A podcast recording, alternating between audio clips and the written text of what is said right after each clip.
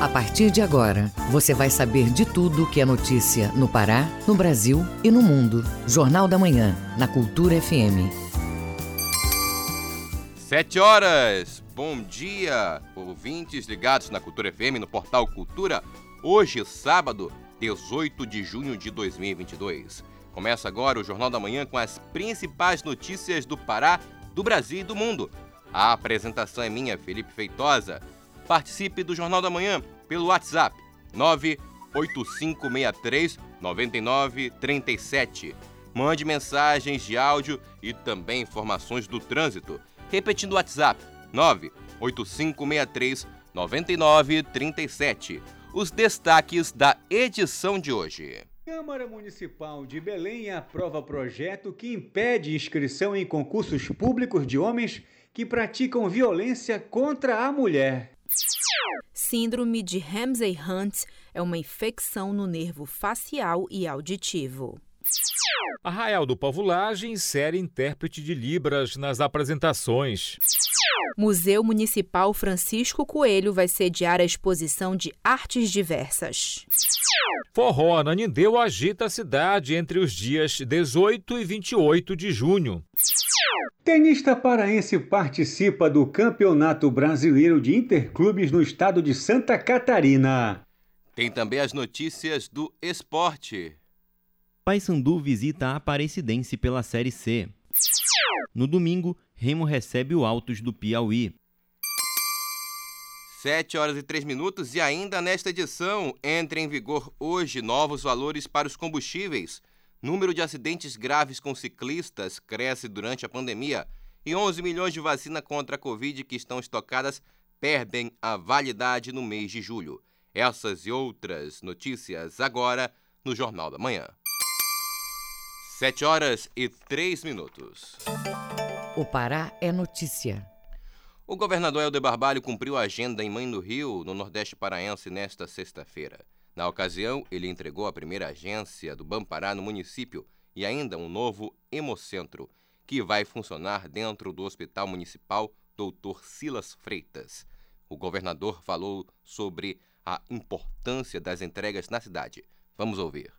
Hoje entregando mais uma agência do Bom Pará que chega para desenvolver o município, para colaborar com a população e a agência transfusional do Hemopa para salvar vidas, para cuidar das pessoas de Mãe do Rio Pichuna, Aurora, Capitão Poço, Irituia, São Miguel, fazendo com que toda essa microrregião do estado possam ter oferta sanguínea para cuidar eh, na rede hospitalar pública, privada e salvar a vida da nossa gente. E agora, uma aventura sobre rodas em Alenquer é declarada Patrimônio de Natureza Imaterial do Pará.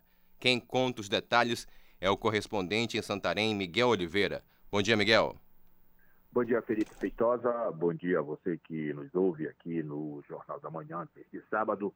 Santarém amanhece com tempo nublado, previsão de chuva pela parte da tarde. Em Santarém são 7 horas 5 minutos. O raid Alenquer Curuá, considerada a maior aventura off-road da Amazônia, e que está em sua 22ª edição, reunindo milhares de aventureiros todos os anos no interior do oeste paraense, foi declarado Patrimônio Cultural de Natureza Imaterial do Estado do Pará por meio de lei assinada pelo governador Helder Barbalho. Felipe, raid significa regularidade absoluta em itinerário desconhecido, realizado em percursos off-road com trilhas, estradas rurais, atoleiros, fazenda, fazendas, sendo exclusivo a participação de veículos 4x4. Mas em Alenquer e Curuá é permitida a participação de motocicletas. Para os amantes dos esportes radicais, principalmente para os trilheiros, o ride é a maior aventura sobre rodas do norte do país. Os participantes enfrentam um percurso de 60 quilômetros de puro rally entre Alenquer e Curuá, cheio de muita adrenalina e emoção. O evento já contou com a participação de vários corredores eh, motociclistas e motoristas de renome nacional e internacional. Um deles foi o brasileiro Gilmar Flores, o Joaninha, lenda do motocross estilo livre, que já se aventurou pela trilha na Amazônia. Felipe, a trilha ocorre entre as cidades de Alenquer e Curuá, pelos campos de Várzea, época do verão amazônico, quando o nível das águas do rio Amazonas está baixo. O raid é considerado um atrativo turístico e movimenta a economia dos dois municípios no período em que é realizado, geralmente no mês de outubro. De Santarém, Miguel Oliveira para o Jornal da Manhã. Fique sabendo primeiro, Jornal da Manhã, aqui na Cultura FM. O Pará é notícia. Obrigado, Miguel, pelas suas informações. E em Cachoeira do Arari, Estado e município fazem obras em importante estrada de escoamento. Informações agora com o correspondente Edelson Vale. O governo do estado do Pará, em parceria com a prefeitura do município de Cachoeira do Arari, aqui na parte oriental da ilha do Marajó, está realizando os trabalhos de revitalização da famosa estrada do Caracará, importante via de escoamento de produtos e tráfego diário de pessoas. A ausência de um verão firme no ano passado e a insistência das chuvas neste semestre dificultaram os trabalhos de reparo da via. Porém, a ação conjunta entre Estado e município está proporcionando a reconstrução de toda a PA 396 que está sendo refeita desde a boca do rio até a PA 154. Segundo informações, a tubulação para a passagem de águas pluviais já está sendo instalada e a estrada ganhará nova altura em todo o seu percurso. De Souria, Delson Vale para o Jornal da Manhã. Agora vamos às informações do Pará no Giro do Interior com João Paulo Seabra. Com a execução do Titula Parauapebas, a comunidade do Liberdade 1 está tendo acesso à documentação de imóveis sem pagar qualquer valor com o projeto que tem como objetivo promover a regularização fundiária urbana dos terrenos da região, de forma a garantir a segurança jurídica das posses e o direito social à moradia. Em uma reunião com a comunidade, os órgãos da Prefeitura de Parauapebas apresentaram o projeto urbanístico da segunda fase do projeto. A expectativa é que até o final dessa fase seja possível regularizar 900 imóveis. A equipe trouxe para a população as informações do projeto e as fases que têm que ser seguidas até que o projeto seja enviado ao cartório. O próximo passo do Titula Parauapebas é a realização do cadastro físico dos imóveis dos moradores que participaram da reunião. A cada nova etapa da segunda fase, os moradores serão informados previamente pela equipe do PROSAP, o Programa de Saneamento Ambiental, Macrodrenagem e Recuperação de Igarapés e Margens do Rio Parauapebas.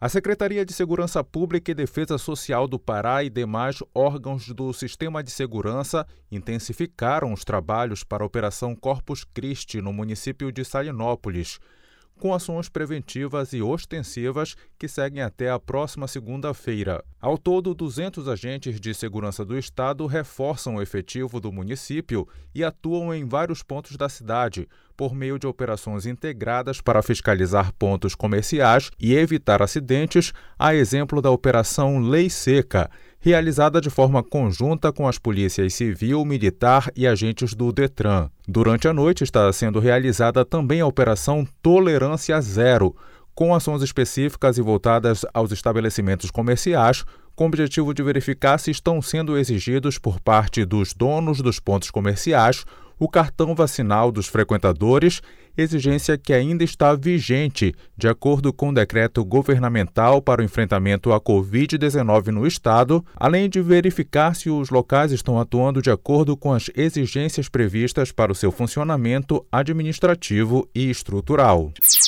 Na manhã desta sexta-feira, um ultraleve precisou fazer um pouso forçado na localidade de Vila Triângulo, em Igarapeaçu, no nordeste do Pará. A aeronave, que viajava com destino ao município de Tracuateua quando apresentou problemas técnicos, perdeu altitude e precisou fazer um pouso de emergência às margens da PA 127. Segundo o 5 Batalhão da Polícia Militar, que atendeu ao chamado juntamente com o Corpo de Bombeiros, os dois ocupantes foram socorridos no local, mas não sofreram ferimentos. Imagens que foram compartilhadas nas redes sociais mostram que as asas do ultraleve se partiram no momento do pouso, mas por sorte nenhum veículo passava pelo local no momento do incidente. Os aviões ultraleves são pequenas aeronaves esportivas para voo livre, como asa delta, e voo motorizado, como aviões monomotores. São leves e consomem pouco combustível e lubrificantes, dotados de um motor que permite decolar do solo e com boa autonomia. João Paulo Seabra para o Jornal da Manhã. Jornal da Manhã. Informação na sua sintonia. E nesta sexta-feira foi encontrado o corpo do cinegrafista da TV Cultura Ronaldo Luiz Rodrigues da Silva. Ele se envolveu em um acidente durante o feriado no Rio Guamá e caiu de uma embarcação quando estava velejando em um momento de folga. O enterro ocorre na manhã de hoje no cemitério Santa Isabel, a partir das 9 horas da manhã. Por meio de nota de falecimento, a Rede Cultura de Comunicação manifesta o sentimento de luto de toda a equipe da Funtelpa e a enorme tristeza com a partida do tão querido e dedicado colega. A Funtelpa também expressa sentimentos à família e demais entes queridos. 7 horas e 12 minutos. Ouça a seguir no Jornal da Manhã. Vamos saber sobre o aumento de acidentes envolvendo ciclistas. É daqui a pouco, depois do intervalo. Estamos apresentando Jornal da Manhã. Faça parte da Rádio Cultura, seja nosso repórter. Grave seu áudio com informações da movimentação do trânsito e mande para o nosso WhatsApp 985639937. As vacinas contra a Covid-19 garantem proteção porque previnem as formas mais graves da doença reduzem as mortes e internações, mas não impedem o contágio nem a transmissão do vírus. A vacinação fortalece as defesas do corpo pela ação de anticorpos. Se você já tomou a primeira dose da vacina, não deixe de tomar a segunda dose. Proteja-se do coronavírus.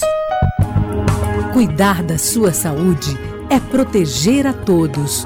Cultura, rede de comunicação. Meus amigos da cultura, fala o Edgar Augusto.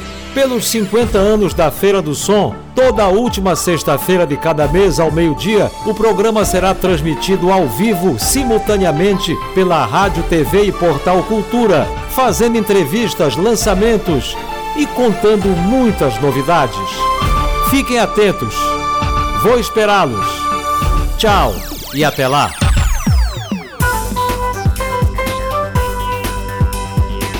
Voltamos a apresentar Jornal da Manhã.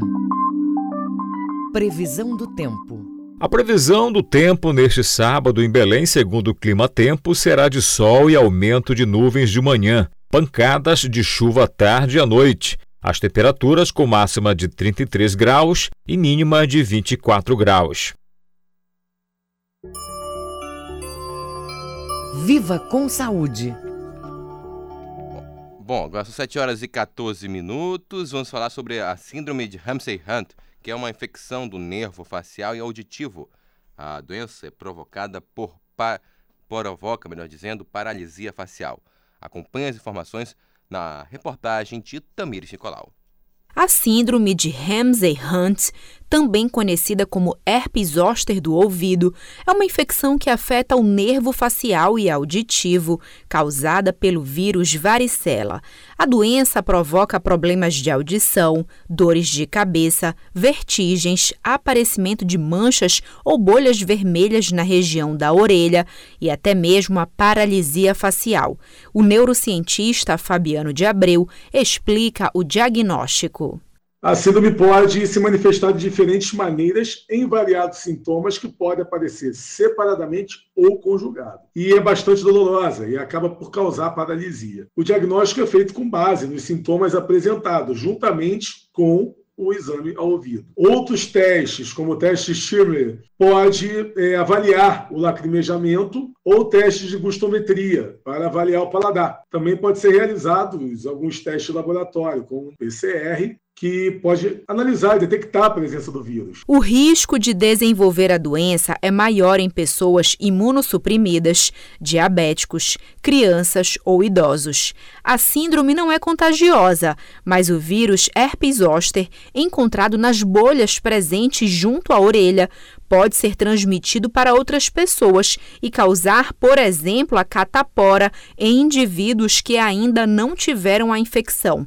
O neurocientista Fabiano de Abreu fala sobre o tratamento da doença. O tratamento é feito com remédios antivirais e corticoides. Além disso, o médico também pode recomendar o uso de medicamentos analgésicos, anti-inflamatórios, não esteroides e anticonvulsionantes para aliviar as dores e antihistamínicos para reduzir os sintomas da vertigem e colírios lubrificantes para evitar a secura ocular, caso a pessoa tenha dificuldade para fechar o olho. A intervenção cirúrgica pode ser importante quando existe a compressão do nervo facial, podendo aliviar a paralisia. A fonoaudiologia também pode ajudar a minimizar os efeitos da infecção na audição e a paralisia dos músculos faciais. Tamires Nicolau, para o Jornal da Manhã. E milhões de vacinas contra a Covid que estão estocadas devem perder a validade no mês de julho. As informações agora com a repórter Adriana Mesquita, da agência Rádio Web.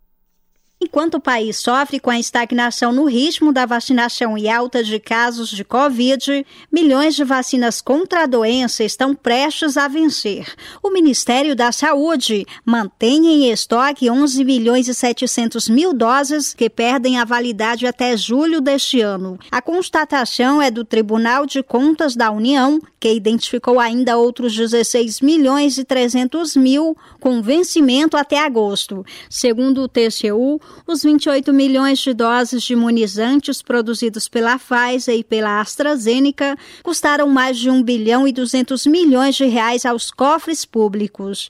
No despacho assinado pelo ministro Vital do Rego, revelado pelo jornal Folha de São Paulo, o Ministério da Saúde é cobrado a adotar ações para evitar a perda das vacinas em estoque. Em nota, a pasta informa que realiza distribuições regulares de vacinas e outros insumos aos estados conforme cronograma definido pelas secretarias. O Ministério da Saúde ressalta ainda que todos os imunizantes são entregues dentro do prazo de validade. Agência Rádio Web de Brasília, Adriana Mesquita. Jornal da Manhã. Você é o primeiro a saber. E um alerta para os ciclistas. Uma pesquisa mostra que aumentou o número de acidentes graves com quem utiliza a bicicleta como meio de transporte no Brasil. Informações com Carolina Cassola, da agência Rádio Web. O uso da bicicleta vem ganhando cada vez mais adeptos, seja como transporte para o trabalho ou estudo, ou mesmo como lazer. No entanto, junto com o número crescente de bicicletas em circulação, também aumentaram os acidentes no trânsito. O total de sinistros graves com ciclistas no Brasil cresceu 11% em 2021, quando comparado ao ano anterior. Foram mais de 16 mil ocorrências. Os dados foram divulgados recentemente pela Associação Brasileira de Medicina do Tráfego. Quem alerta é Áquila dos Anjos Couto, médico especialista em medicina do tráfego e integrante da comissão de micromobilidades da Abramet. Sabemos que cerca de 10 a 20% dos sinistros de trânsito acabam tendo lesões graves, que precisam de atendimento. Então, 30% das lesões graves precisam de atendimento no hospital, 60% precisa de internação e cerca de 3 quartos dos casos precisam de internação posterior ou acabam levando a óbito. Por conta do alto índice de lesões na cabeça nesses acidentes, a associação recomenda o uso do capacete para todas as idades. Outros equipamentos também devem ser utilizados, como cotoveleiras, joelheiras e roupas refletivas. Segundo o médico Aquila Couto, quando se fala sobre saúde no trânsito, é preciso pensar na seguinte tríade: engenharia, educação e fiscalização, que passa pela responsabilidade do poder público. Antes do equipamento de proteção individual, tem que ter o foco na engenharia, então, a melhores distribuições de infraestrutura, redução de velocidade das vias, criação de áreas calmas para o ciclista se sentir seguro. Quando você está seguro, você aumenta a adesão e você começa a trafegar mais com o uso da bicicleta. A Abramet também orienta sobre como os cidadãos devem prestar socorro aos ciclistas que são vítimas de acidentes até a chegada do serviço de emergência. Agência Rádio Web, produção e reportagem, Carolina Cassola. Jornal da Manhã. Informação na sua sintonia. E a Casa das Artes, por meio da Fundação Cultural do Pará, vai oferecer de 20 a 24 de junho o workshop Dança Processos Autopoéticos. O curso é destinado a pessoas acima de 18 anos. O repórter Marcos Aleixo traz os detalhes. A Casa de Arte da Fundação Cultural do Pará lança o workshop Dança Processos Autopoéticos de 20 a 24 de junho. O curso é destinado às pessoas acima de 18 anos com experiência no campo das artes cênicas. As inscrições estão abertas e podem ser feitas pelo site agenciapará.com.br. O técnico em gestão cultural da FCP, Smile Ferreira, dá mais informações. Vale ressaltar que essas ações que estão sendo realizadas em outras cidades, elas estão sendo possíveis porque artistas se credenciaram. Então, o edital continua aberto. Então, você artista que ainda não se credenciou, vá lá, faça uma proposta, coloque o seu documento, seu portfólio, que aí você pode ser convidado pela fundação a prestar um serviço na sua própria cidade. E para participar, você precisa acessar o site da Fundação Cultural do Estado do Pará e lá tem um link com um formulário de inscrição. Os participantes vão explorar ambientes de sua casa, corpo e de sua casa, espaço. Um diálogo entre os ambientes internos e externos do corpo. Também vão ser abordadas ações voltadas às danças contemporâneas a partir de metodologia do dançarino e coreógrafo Rudolf Laban. Smile dá mais detalhes. Nós gostaríamos de convidar artistas ligados às artes cênicas especialmente da cidade de Benevides e localidades próximas, para participar do workshop Dança Processos Autopoéticos. É, nesse workshop, com o instrutor Igor Marques, que é da própria cidade de Benevides, é, os participantes vão se deparar com materiais ligados à biografia, à memória, é, às narrativas, é, como isso gera sensações e sentimentos e como esses processos são realocados na cena. Quais são os limites? Quais as tensões? Né? A narrativa na, na, contemporaneidade ela tem sido um elemento bastante utilizado na cena. As aulas serão ministradas pelo instrutor Igor Marques das duas da tarde às seis da tarde na Escola Municipal José Salomão Salom, em Benevides. Os interessados podem se inscrever gratuitamente por meio de um formulário online de 20 a 24 de junho, das duas às seis da tarde Marcos Aleixo, para o Jornal da Manhã. O Mundo é Notícia. Agora, as informações em destaque pelo planeta com a repórter Tamires Nicolau. Os contágios por Covid-19 detectados no Reino Unido aumentaram 43% na semana passada, de acordo com dados divulgados pelo Escritório Nacional de Estatísticas. De acordo com as informações, mais de 1 milhão e 400 mil pessoas tinham sido infectadas pelo coronavírus no país na última semana.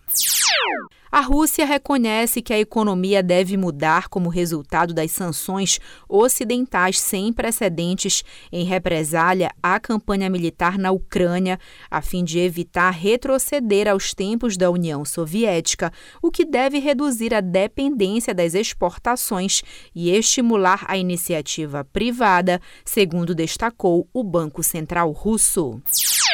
O Ministério das Relações Exteriores do Reino Unido anunciou uma nova rodada de sanções contra a Rússia, voltada para pessoas que estão envolvidas com o tratamento bárbaro de crianças na Ucrânia.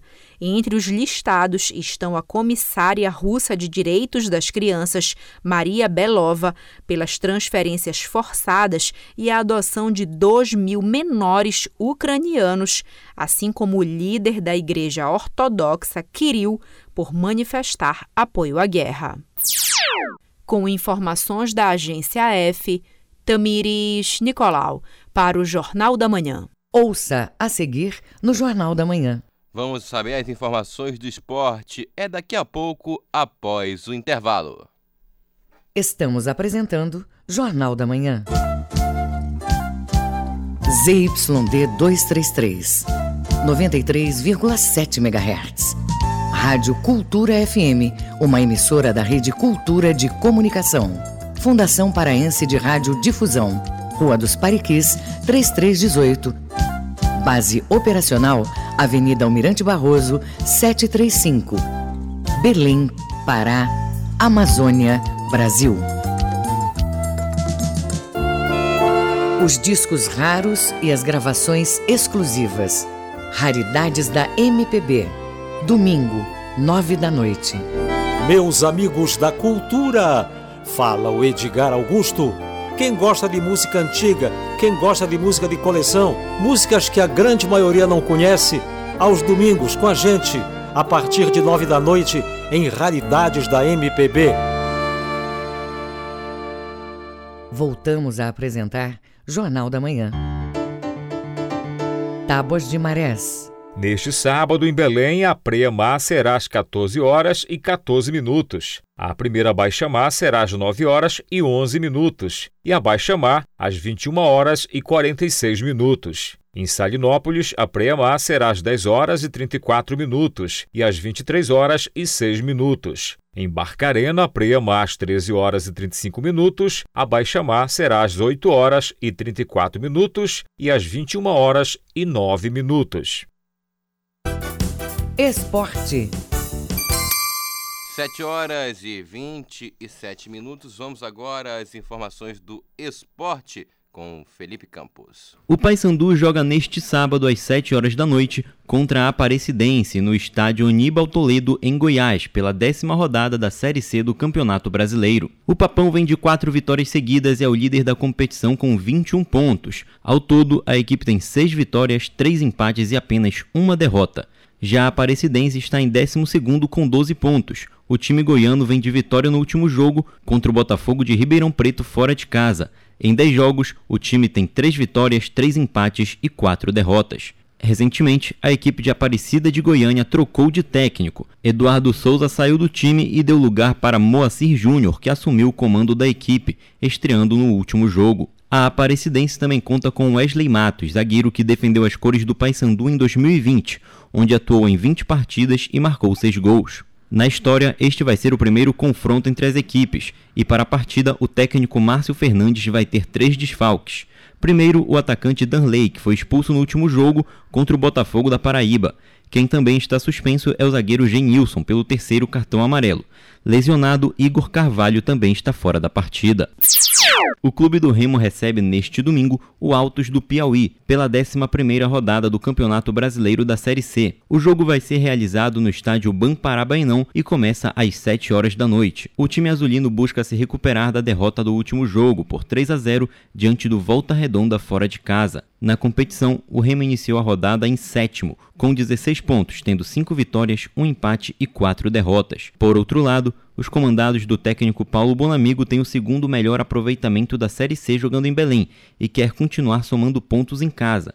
Os torcedores do clube que quiserem ir ao estádio podem adquirir os ingressos nas lojas do clube e eles estão custando R$ 30 a arquibancada, R$ 50 a cadeira e R$ 60 o camarote. Já o seu adversário, Altos, está em 15º com 10 pontos. O time piauiense vem de vitória no último jogo, 1 a 0 em casa contra o Ferroviário. Em 10 jogos, o Altos tem 3 vitórias, 1 empate e 6 derrotas, mas está invicto nas últimas 3 partidas quando somou 7 pontos. A equipe também conta com velhos conhecidos do torcedor paraense, como o zagueiro Mimica, o lateral direito Polegar e os atacantes Betinho, Paulo Rangel e Elielton. Na história, este vai ser o primeiro confronto entre as equipes, e para a partida o técnico Paulo Bonamigo não vai poder contar com o zagueiro Daniel Felipe, expulso no último jogo.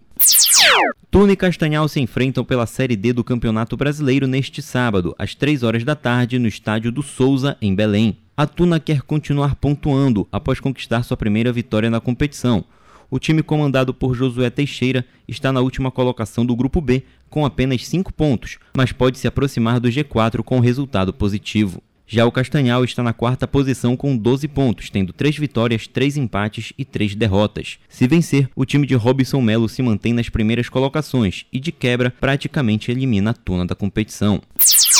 No futebol feminino, a SMAC tem um jogo de vida ou morte pela Série A1 do Campeonato Brasileiro. O time de Ananindeua recebe o Cruzeiro neste domingo, às 10 horas da manhã, no estádio Francisco Vasques, o Souza, em Belém. Faltando três rodadas para o término da primeira fase, a SMAC está na penúltima colocação, com cinco pontos, enquanto o Cruzeiro, primeiro time fora da zona de rebaixamento, tem 10. Em caso de derrota, as paraenses vão estar matematicamente rebaixadas. Já na Série A3, o Remo enfrenta o Ipiranga do Amapá neste sábado, às 3 horas da tarde, no estádio Bampará Bainão. As azulinas precisam vencer e tirar uma desvantagem de 2 a 1 que foi conquistada pela equipe do Ipiranga no jogo de ida. Com supervisão do jornalista Gabriel Rodrigues, Felipe Campos, para o Jornal da Manhã. Jornal da Manhã. Informação na sua sintonia. E o atleta Nicolas Matos é uma das promessas do tênis paraense. O jovem participa do Campeonato Brasileiro Interclubes, a categoria até 14 anos, que ocorre em Itajaí, estado de Santa Catarina. A Secretaria de Estado de Esporte e Lazer, CEL, incentiva o jovem em busca de mais um título para o currículo. O repórter Marcelo Alencar traz todos os detalhes. O jovem Nicolas Matos é o atual campeão paraense de tênis da categoria até 14 anos. A conquista serviu de estímulo para o atleta disputar o Campeonato Brasileiro de Interclubes, competição que ocorre até o dia 24 de junho em Itajaí, Santa Catarina. A paixão só aumentou ao assistir o pai jogando, como nos revela o pai e treinador do garoto, Landry Matos.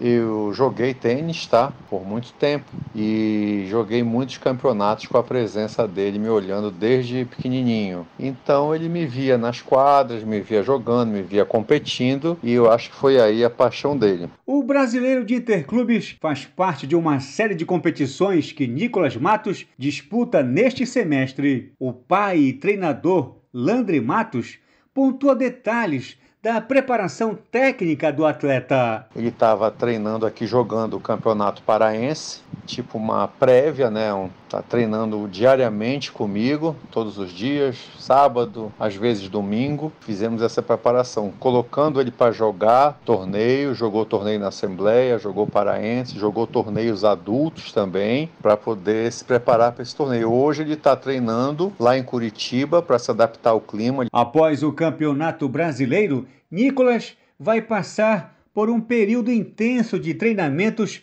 no sul do país. Os treinos vão ser direcionados para o Campeonato Sul-Americano de Tênis COSAT, que vai ser sediado no Pará. A ideia é conseguir uma boa colocação na disputa para subir no ranking e alcançar, no mínimo, a vigésima posição. Marcelo Alencar para o Jornal da Manhã. Você está ouvindo Jornal da Manhã. E a Organização das Nações Unidas cobra do Brasil medidas para evitar casos de assassinatos contra defensores dos direitos humanos. Agora os detalhes na reportagem de Leda Letra da agência Rádio Web. O Escritório de Direitos Humanos da ONU lamentou profundamente os assassinatos do jornalista britânico Don Phillips e do indigenista brasileiro Bruno Pereira na Amazônia brasileira. Uma nota divulgada pela porta-voz Ravina Shamdasani condena o terrível e brutal ato de violência e pede às autoridades do país para garantir que as investigações sejam imparciais e transparentes, além de garantir que as famílias das vítimas sejam reparadas. O Escritório de Direitos Humanos da ONU lembra que ataques e ameaças contra defensores de direitos humanos e povos indígenas inclusive os que vivem em isolamento voluntário, continuam persistentes. As Nações Unidas fazem um apelo às autoridades brasileiras para que aumentem os esforços para garantir que defensores de direitos humanos indígenas estejam protegidos de todas as formas de violência e discriminação por parte do Estado e também por parte de atores não estatais. Outro pedido é para que o Brasil tome medidas para prevenir e proteger territórios indígenas de ações ilegais, por meio do reforço de órgãos governamentais responsáveis pela proteção dos povos indígenas e do meio ambiente, FUNAI e IBAMA. Da ONU News, em parceria com a agência Rádio Web, lê da letra. Os números da economia. E já está em vigor o novo aumento do preço dos combustíveis. Informações na reportagem de Sandra Fontela da agência Rádio Web. A Petrobras anunciou nesta sexta-feira um novo aumento no preço dos combustíveis vendido às distribuidoras. Os novos valores entram em vigor a partir deste sábado. O litro da gasolina vendida às distribuidoras vai passar de R$ 3,86 para R$ 4,06. O aumento do diesel é maior. O preço médio de venda para as distribuidoras sobe de R$ 4,91 para R$ 5,00 reais e sessenta e um centavos por litro. A alta foi tema de reunião extraordinária da Petrobras nesta quinta-feira. A Petrobras adota desde 2016 para as refinarias uma política de preços que se orienta pelas flutuações do preço do barril de petróleo no mercado internacional e também pelo câmbio, considerando a defasagem nos preços internos em relação às cotações internacionais. O comando da estatal decidiu pela nova alta. O diesel não era reajustado desde maio e a gasolina desde março. Agência Rádio Web, produção e reportagem Sandra Fontela. E o aumento no preço dos combustíveis teve repercussão em Brasília. O presidente da Câmara e oposicionistas se posicionaram sobre o fato. Informações agora com Yuri Hudson, da agência Rádio Web. O anúncio nesta sexta-feira de um reajuste do preço da gasolina e do diesel pela Petrobras promoveu uma verdadeira crise em Brasília. O aumento da estatal vem após o Congresso aprovar nesta semana o limite de ICMS para os combustíveis. O projeto, que pode reduzir o caixa dos governadores, pode também perder efeito prático, que é a redução do preço na bomba para o consumidor final, caso a Petrobras siga com a política de reajuste. O presidente da Câmara, Arthur Lira, fiador da proposta, esbravejou contra o presidente da Petrobras, José Mauro, já demitido pelo governo. Lira prepara uma ofensiva contra a estatal. Está fazendo mal ao Brasil. Nós estamos no meio de uma negociação é, de, de, de, essencialidade dos combustíveis, o Congresso Nacional preocupado com os mais vulneráveis. A Petrobras fazer um gesto como esse absolutamente nos indigna. Oposicionistas aproveitaram um reajuste da Petrobras para dizer eu avisei. Isso porque parte da oposição, que até votou pela trava do ICMS, pontuou que o maior problema dos combustíveis não estaria no imposto estadual, como destacou Pompeu de Matos, do PDT. Pode fazer o que fizer aqui, daqui uns dias a Petrobras vai aumentar em 15% a gasolina e 13% o diesel, porque esse é o percentual da defasagem hoje com os preços internacionais. O Congresso não pode interferir na política de preços da Petrobras. De todo jeito, Lira articula para taxar dividendos do monstruoso lucro recorde da petrolífera. Agência Rádio Web. De Brasília, Yuri Hudson. E agora vamos aos indicadores econômicos do dia. O Ibovespa, principal índice de ações da Bolsa do país, terminou o dia negativamente em menos 2,75% aos 99.982 pontos. O dólar comercial teve um dia de ganhos, com índice positivo de 2,33% a R$ 5,14. O euro teve uma elevação mais significativa, 2,7% a R$ 5,39. Cada grama do ouro custa hoje R$ 299,93. E a caderneta de poupança com aniversário este mês rende 0,5%. Felipe Feitosa para o Jornal da Manhã. 7 horas e 39 minutos e antes de irmos para o intervalo, uma informação: Belém vacina hoje contra a Covid-19, sarampo e gripe. Hoje, a vacinação tem um ponto de fixo de imunização na aldeia Cabana da Vila Miguel, no bairro da Pedreira. Também lá funciona como sistema drive-thru. Só que amanhã a imunização vai ser no ônibus da vacinação que vai estar no Oteiro. Lembrando que podem se vacinar contra a Covid aqueles que ainda não receberam a primeira ou a segunda dose, assim como pessoas acima de 18 anos que foram vacinadas com a segunda dose até janeiro deste ano, que ainda não receberam a dose de reforço. Já contra a influenza, podem se vacinar idosos com 60 anos ou mais, trabalhadores da saúde, crianças de 6 meses a menores de 5 anos, gestantes, puérperas e professores das redes públicas e privadas, e também pessoas com doenças crônicas não transmissíveis e pessoas com deficiência. Contra o sarampo, a campanha é voltada para crianças de 6 meses até 5 anos e trabalhadores da saúde. Para se vacinar, basta apresentar RG, CPF e comprovante de residência e o cartão de vacinação de Belém. Vale lembrar, o ônibus da vacinação vai estar hoje, sábado, até uma da tarde na Praça Matriz de Coraci e amanhã de 8 a 1 da tarde no Outeiro. E as ações fixas no drive-thru são na aldeia, na aldeia Cabana de 8 da manhã até 1 da tarde. Ouça a seguir no Jornal da Manhã. Vamos saber as informações sobre a possível CPI da Petrobras. É depois do intervalo. Estamos apresentando Jornal da Manhã.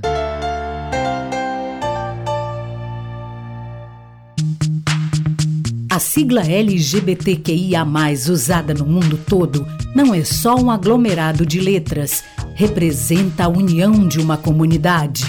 São homoafetivos, bissexuais, transgêneros, travestis, queer, intersexuais e assexuais. O sinal de mais representa quem não se identifica com nenhuma vertente. No Brasil, a homofobia é crime. Levante a bandeira do respeito representada pelo arco-íris. Denuncie casos de homofobia pelo Disque 100 ou vá à delegacia da sua cidade. Cultura, rede de comunicação. Música, informação e interatividade. Conexão Cultura, de segunda a sexta, oito da manhã. Ouvinte da Cultura FM, eu sou Isidoro Calixto, eu apresento o Conexão Cultura. Notícias, atualidades, informações e música para você ficar conectado com o que acontece no Pará e no Brasil. Não perca de segunda a sexta-feira, das 8 às 10 da manhã. Conexão Cultura.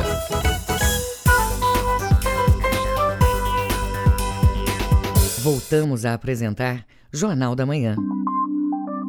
Previsão do tempo. No Baixo Amazonas, a previsão neste sábado, segundo o Clima Tempo, manhã nublada, tarde e noite de tempo com possibilidade de chuva. No Marajó, manhã com tempo estável, tarde e noite com previsão de chuva isoladas. No Sudeste, manhã com sol entre tarde e noite com possibilidade de chuvas rápidas. Em Redenção, temperaturas com máxima de 33 e mínima de 25 graus. Política. Agora são 7 horas e 43 minutos. Reajuste no preço dos combustíveis gera pedido de CPI. Agora vamos à reportagem de Yuri Hudson, da agência Rádio Web. O presidente Jair Bolsonaro afirmou nesta sexta-feira que vai propor a criação de uma CPI para investigar a Petrobras após a estatal anunciar reajuste nos preços dos combustíveis. Bolsonaro se mostrou irritado com um novo reajuste no preço da gasolina e do diesel por parte da petrolífera. Gasolina 5% mais cara e diesel mais de 14% para as refinarias já a partir deste sábado. E a ideia nossa é propor uma CPI para investigarmos o presidente da Petrobras, os seus diretores e também o Conselho Administrativo e Fiscal. Porque nós queremos saber se tem algo errado né, nessa conduta deles, porque é inconcebível se conceder um reajuste com, com, com combustível lá em cima e com os lucros exorbitantes que a Petrobras está tendo. O reajuste ocorre em meio a um esforço do legislativo para reduzir o ICMS dos combustíveis. Para a oposição, Bolsonaro joga para a plateia ao falar em CPI. O líder do PT, Alencar Santana, lembra que o governo federal é o acionista majoritário da petrolífera e pode alterar a política de preços se quiser. Hoje, atrelada ao mercado externo. Segundo o petista, Bolsonaro faz aceno devido à disputa eleitoral. Importante deixar claro, o presidente da Petrobras, a indicação do Bolsonaro, portanto, aumenta de sua responsabilidade sim. É uma empresa nacional pública e o presidente brincando, achando que não tem nada a ver com essa história. Precisa urgentemente mudar essa política de preço para reduzir o preço do combustível, da gasolina, do gás. O governo, que indica o presidente da Petrobras, já pediu em maio a substituição do atual José Mauro por Caio Paes de Andrade. No entanto, o nome ainda não foi aprovado pela diretoria da petrolífera. Jair Bolsonaro que apesar de ser o principal acionista da Petrobras, tenta se isentar dos reajustes e culpa os 11 diretores da estatal, sendo que seis deles são escolhidos pelo governo. Cabe a Bolsonaro também a indicação do presidente da empresa. Ou seja, o governo é maioria e pode ditar, se quiser, a política de preços da estatal. Agência Rádio Web de Brasília, Yuri Hudson. Agenda Cultural. E o Museu Municipal Francisco Coelho vai sediar a exposição de arte diversas Estive na Amazônia e lembrei de você. A curadoria é assinada por 16 estudantes da turma de 2018 do curso de Licenciatura em Artes Visuais da Universidade Federal do Sul e do Sudeste do Pará. A reportagem é de Tamires Nicolau. O filme Sampleados da produtora Platô vai trazer três episódios retratando a Amazônia dentro de nossa realidade, com todos os seus ingredientes, da boa música até detalhes das comidas de época. O diretor da Platô Produções, Léo Platô, fala das propostas dos três episódios que vão ser disponibilizados. São João da Amazônia. Cada episódio vai mostrar um arraial diferente. No primeiro episódio, a gente tem o arraial da ilha, que tem os pássaros juninos, tem o arraial do pavulagem e toda a beleza da Amazônia no seu melhor momento. O segundo episódio é o arraial na rua. A gente vai ver um romance entre uma estudante e um marinheiro. Vamos conhecer a Biblioteca Vertano Rocha, que foi reformada, e vamos ver como é que uma rua se prepara para o São João, com comidas típicas e, claro, uma quadrilha no meio da rua. E o terceiro episódio é o Arraial da Cidade, vai mostrar a jornada de Mamite Caipira, mostrando a galera que cai até debaixo do viaduto. E, finalmente, o Arraial, que é o Arraial da Cidade, que na verdade é o casamento na roça. O lançamento da websérie aconteceu em Coraci e já vai ficar disponibilizado na web para quem quiser assistir no dia 24 em diante. Léo justifica a escolha da área de Coraci para a montagem e produção destes três filmes, que vão ser disponibilizados para a galera que curte as festas juninas em nosso estado. Nós usamos é, Icoraci como palco principal porque é como é, é, tem um clima de interior muito característico, tem uma cena artística muito forte, tem cenários maravilhosos e foi por isso que a gente começou por lá. Gravamos também na Estação Cultural, que é para mostrar que a cultura existe, que existem espaços que podem ser habitados, Convidamos o pessoal da Feira Empreendedora, que também acontece lá, para participar da filmagem. Então a gente entende que conseguiu envolver a comunidade local dentro de um filme que vai ser um exemplo para todo mundo do que pode ser o São João na Amazônia. Sexta-feira, dia 17 de junho, vai ao ar o Sampleados Especial de São João e você não pode perder. Vai ser uma super live às 8 da noite e a gente vai mostrar os três episódios na íntegra. Depois sai tudo do ar e você vai ver um episódio de cada vez até o dia 24. O projeto é patrocinado pela Equatorial Energia através da Lei de Incentivo Semear, Fundação Cultural do Pará, Governo do Estado do Pará. Marcos Aleixo para o Jornal da Manhã. Bom, ouvimos aí a matéria sobre a produção da Platô Produções que está levando ao espectador uma viagem pelas riquezas dos cordões de pássaros juninos, aí um material produzido por esta produtora. Agora sim, vamos ouvir a reportagem da Tamires Nicolau sobre o Museu Municipal Francisco Coelho, que cedia a exposição de artes diversas Estive na Amazônia e lembrei de você. Vale lembrar que a curadoria é assinada por 16 estudantes da turma de 2018 do curso de licenciatura em artes visuais da Universidade Federal do Sul e Sudeste Paraense. Agora sim, com a reportagem de Tamires Nicolau.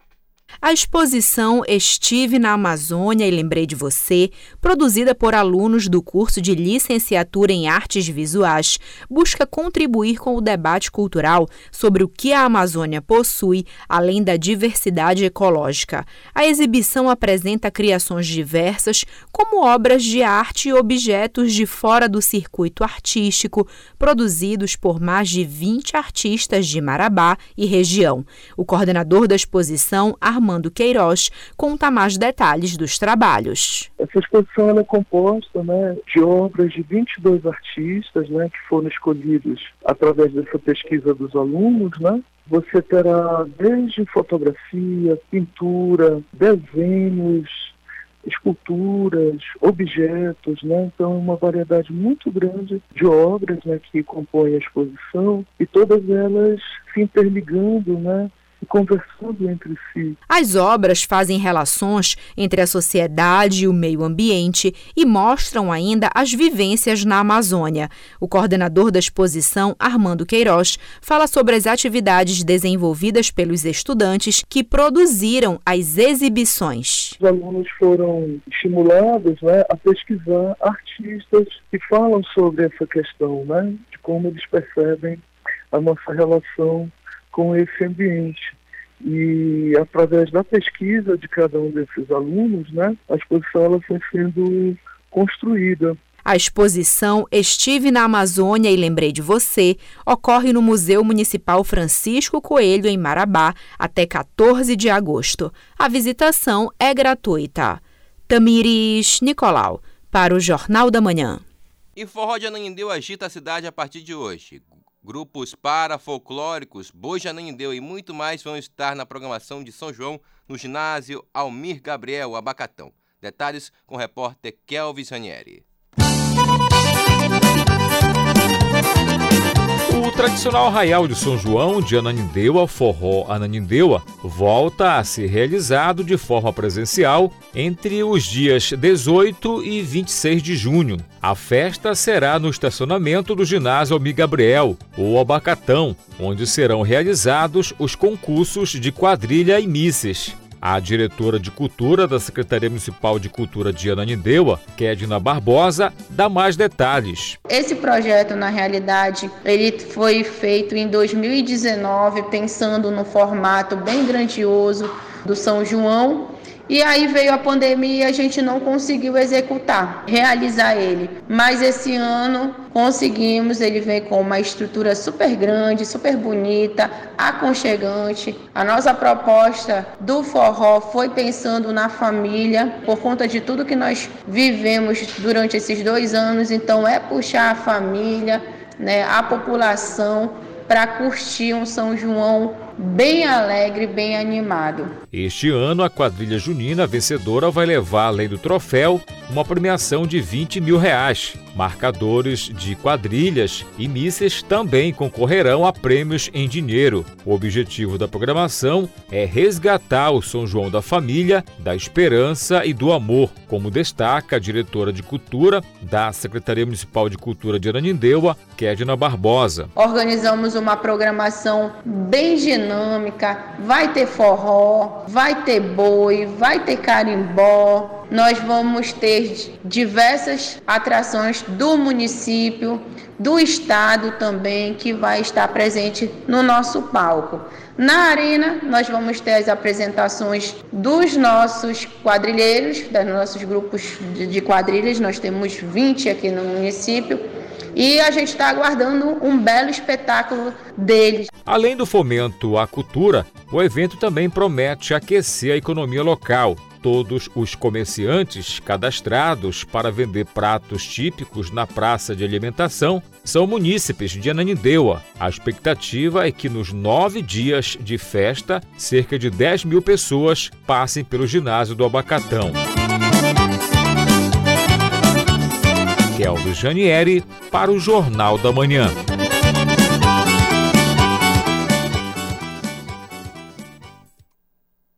E cantor paraense Renan Malata apresenta novo trabalho que já está disponível nas plataformas digitais.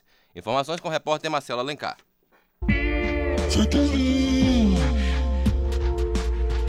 O single do cantor paraense Renan Malato, intitulado E Faltou Luz, é uma crítica às enchentes que prejudicam a capital paraense.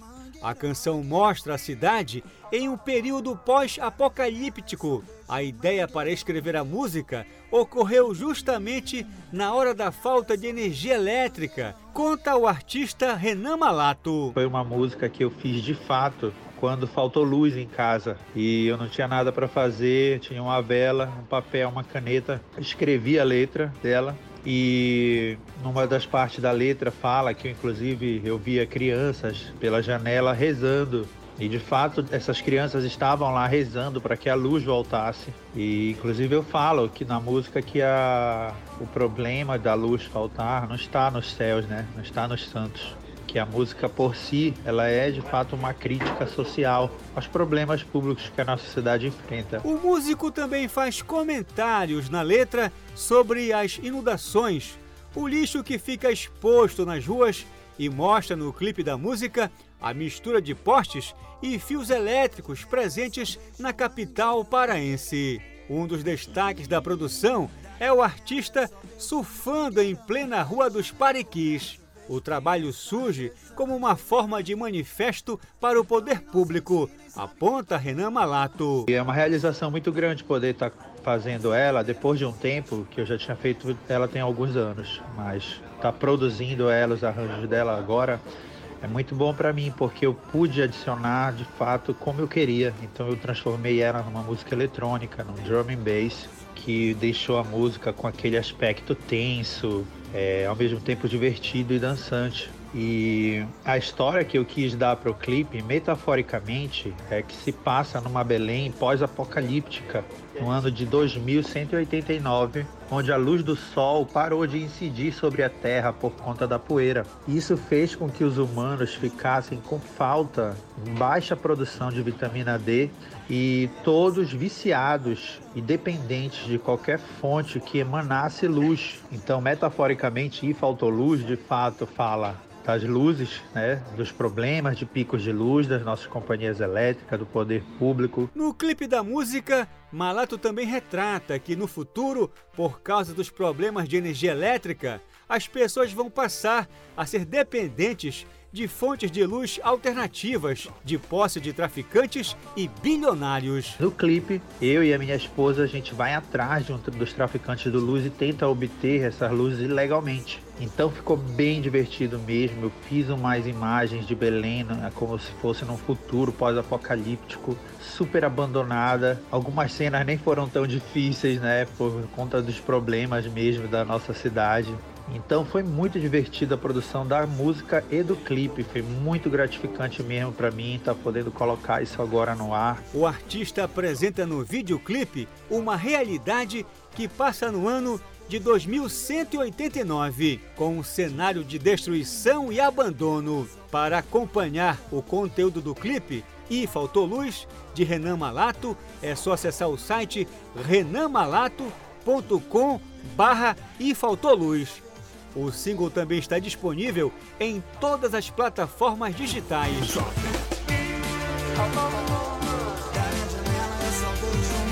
Marcelo Alencar para o Jornal da Manhã. 7 horas e 58 minutos. Outras informações durante a nossa programação, porque termina aqui o Jornal da Manhã deste sábado, 18 de junho de 2022. A apresentação foi minha, Felipe Feitosa. E se você quer ouvir essas ou, ou essa ou outras informações e edições do Jornal da Manhã, acesse a conta do Jornalismo Cultura no cashbox.fm. Um excelente dia para você, um ótimo final de semana e até segunda-feira.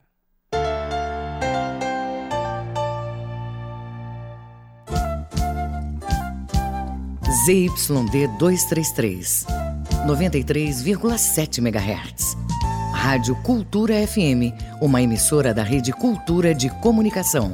Fundação Paraense de Rádio Difusão. Rua dos Pariquis, 3318. Base operacional, Avenida Almirante Barroso, 735. Berlim, Pará, Amazônia, Brasil.